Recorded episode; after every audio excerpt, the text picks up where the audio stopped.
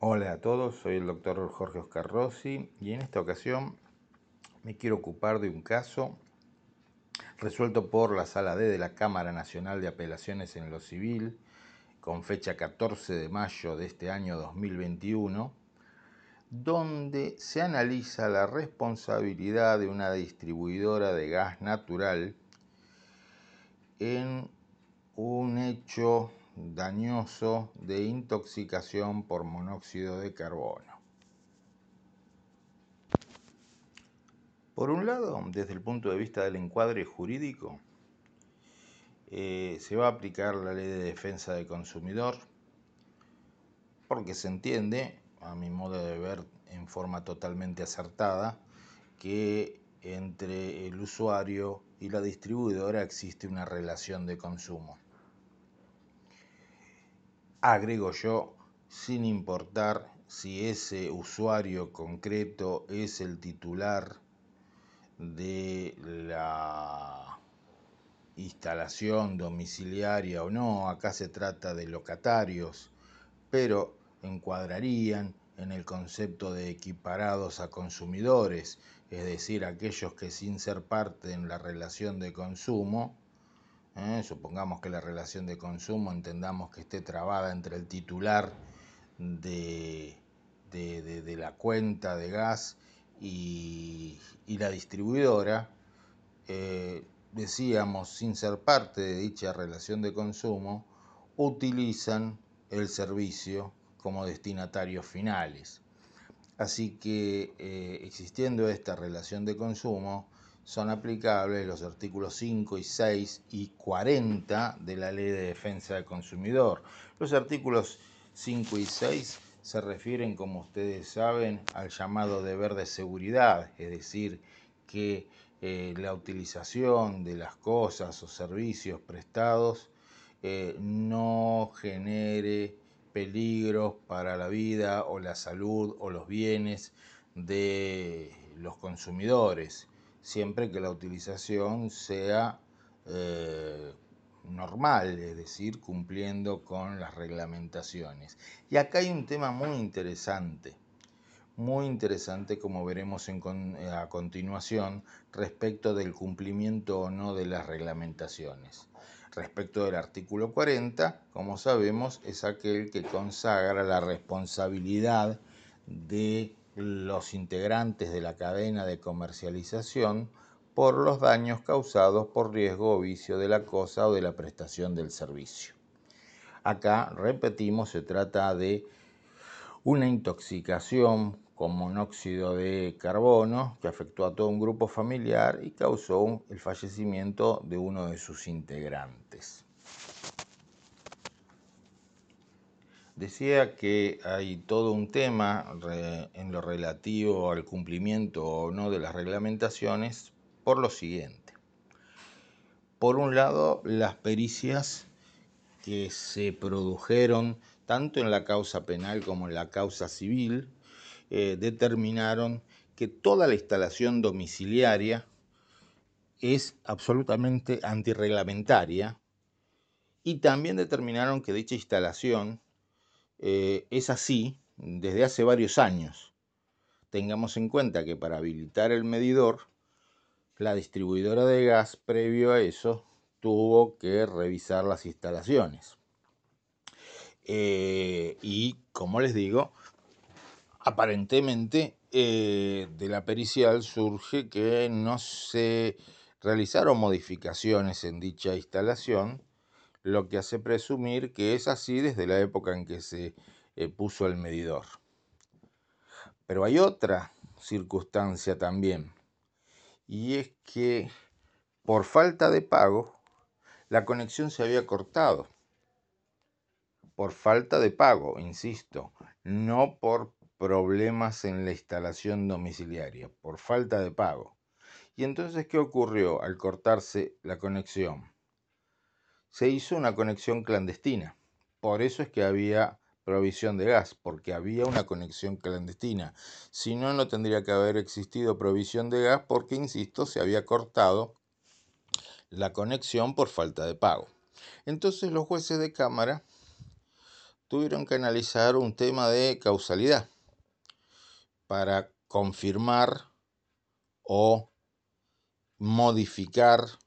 la decisión de primera instancia que había responsabilizado a la demandada.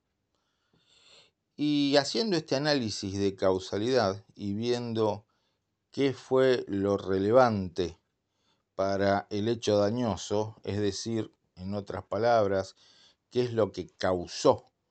la intoxicación con monóxido de, carbono, eh, los jueces entienden que lo relevante no fue la conexión eh, clandestina, sino eh, las deficiencias en la instalación domiciliaria. Dicho de otra manera, si la conexión no hubiera sido clandestina, si la conexión hubiera sido legal, eh, igual se hubiera producido el hecho dañoso porque el problema no está en la conexión, sino en la instalación domiciliaria, que como dijimos era totalmente antirreglamentaria y no tenía las condiciones, por ejemplo, para que se pudiera este,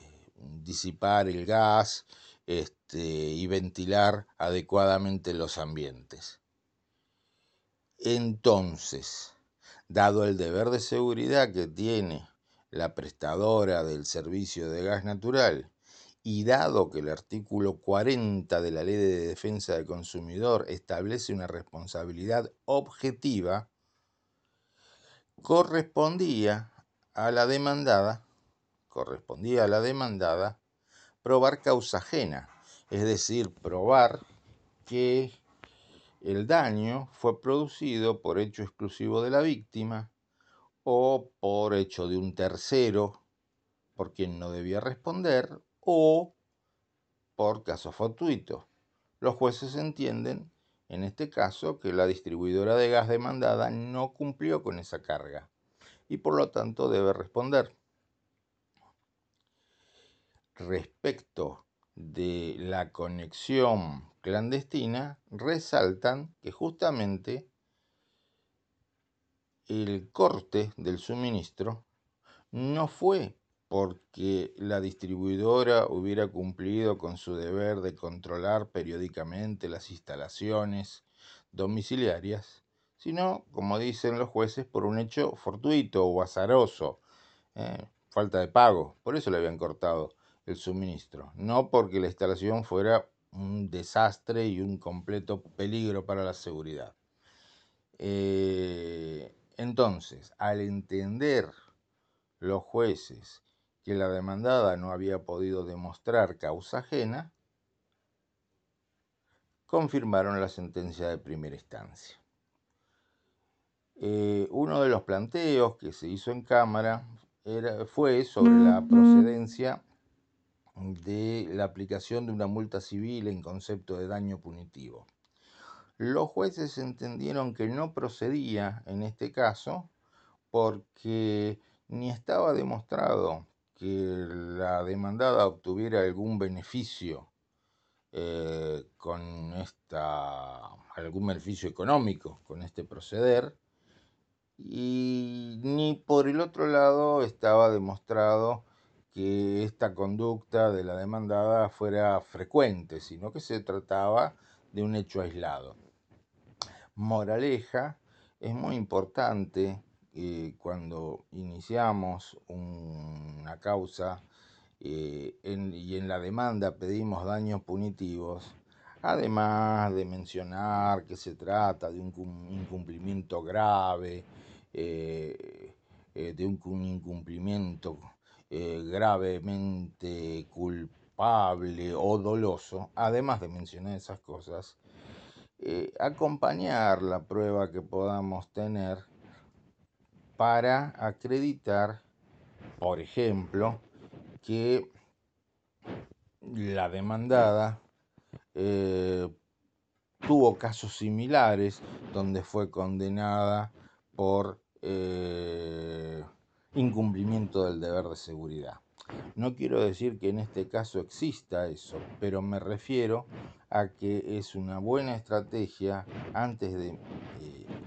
interponer la demanda, investigar si aquella demandada a la que le queremos pedir daños punitivos tiene antecedentes de conductas similares en las que ya fue condenada o en todo caso eh, en las que tuvo ya sanciones administrativas. Eso robustece enormemente el pedido de daños punitivos. Eh, por otro lado, eh, los jueces entendieron respecto de una cuestión referida a la citada en garantía, la aseguradora, que ésta debía responder en la medida del seguro, que no se podían ah, declarar inoponibles a la víctima las franquicias o eh, excepciones de cobertura pactadas en el contrato de seguro. Eso es un, mm, un largo eh, tema, un extenso tema que viene eh, debatiéndose en la doctrina y la jurisprudencia desde hace años. concretamente es el tema de la inoponibilidad o no de las franquicias y cláusulas de excepción de cobertura y límites de cobertura a la víctima en los seguros de responsabilidad eh, civil, especialmente en los seguros de responsabilidad civil obligatorio, como el caso de los automotores. No es el tema que estamos, que nos convoca en este momento. Eh, yo entiendo que es una cuestión que no se va a resolver hasta que el legislador no se ocupe del tema y se haga una reforma integral del seguro de responsabilidad civil. Espero les haya resultado interesante este caso y como siempre eh, nos encontraremos en el próximo audio. Hasta la próxima.